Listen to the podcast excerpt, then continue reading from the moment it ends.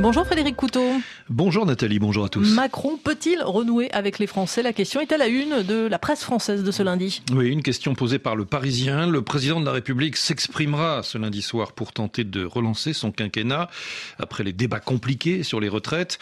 Des déplacements suivront pour essayer d'enrayer la défiance. Étape incontournable s'il veut relancer, estime le Parisien, son second quinquennat entravé par une crise sociale et politique.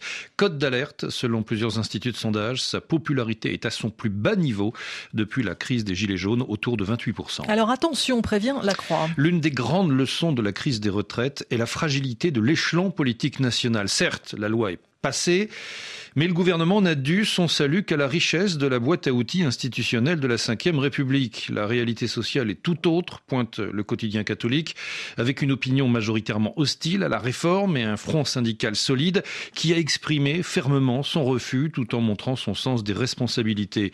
L'exécutif peut se prévaloir d'une forme d'efficacité, mais à quel prix? Abordant désormais une nouvelle phase de son quinquennat, Emmanuel Macron doit prendre conscience, euh, estime la Croix, que la faiblesse de sa majorité parlementaire reflète le mal-être de très nombreux électeurs. Ce malaise doit être pris en compte par la consultation, le dialogue et les diverses modalités démocratiques. Avant de foncer à nouveau, conclut la Croix, il faudrait écouter. Comment Emmanuel Macron peut-il se réconcilier avec les Français s'interroge en écho le Figaro. La suite de son second mandat va dépendre de sa capacité à se renouveler, affirme le Figaro. Le fameux grand débat organisé pour éteindre la fronde des Gilets jaunes avait fait illusion. Il n'avait rien réglé. La preuve, les belles paroles s'envolent, seuls comptent les actes concrets, plus que jamais la promesse de s'attaquer à la restauration des services publics, écoles et santé notamment, semble d'actualité. Formulée à l'occasion de la crise sanitaire, elle est restée lettre morte. C'est ainsi qu'a grandi le malaise. Un malaise bien profond, c'est même la démocratie qui est en danger si on en croit Libération. S'adressant aux Français ce lundi soir, Emmanuel Macron est un chef d'État profondément affaibli, affirme Libé, en France comme sur la scène internationale, par trois mois d'un combat contre son propre peuple. Sa victoire établie, il peut être surpris de voir ses opposants toujours debout et prêts au combat. C'est que le seul perdant de cette joute inexplicable, soupir Libération, eh bien c'est la démocratie française. Libération qui publie euh, cette enquête réalisée par l'Institut Via Voice. Une enquête qui indique que plus de 3 Français sur 4, 76%, estiment la démocratie française actuellement en mauvaise santé, tandis que 39% sont encore plus critiques, la jugeant même en très mauvaise santé. Les raisons, ils sont 74% à penser que la mauvaise santé de la démocratie est due au moins en partie au fait que les élus sont déconnectés des réalités des Français.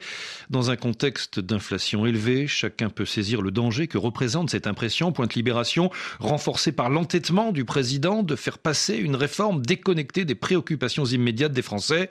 Macron le comprend-il? Jusque-là, la majorité des Français répond par la négative. Où trouver la force qui fait défaut? s'interrogent les échos. Eh bien, pas dans une dissolution qui, dans un tel climat, amenuiserait encore les forces macronistes, pas dans un référendum, voué sans doute à l'échec, a priori pas dans un changement prochain de Premier ministre, aucune initiative politique ne semble appropriée. Alors s'il ne veut pas rester enlisé, Emmanuel Macron va devoir renouer avec son ADN disruptif et surprendre, s'exclame le monde. Oui, en commençant par dessiner un chemin collectif, ce qu'il n'a pas su ou pas voulu faire pendant la campagne présidentielle et législative, afin de préserver ses chances de séduire tantôt à droite, tantôt à gauche, en fonction des circonstances.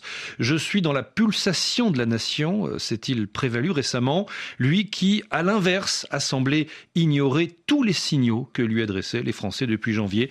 Eh bien, il va devoir dorénavant trouver les mots. Merci Frédéric Couteau. On vous retrouve dans moins d'une heure maintenant pour la revue de la presse africaine avec évidemment à la une les affrontements depuis samedi au Soudan.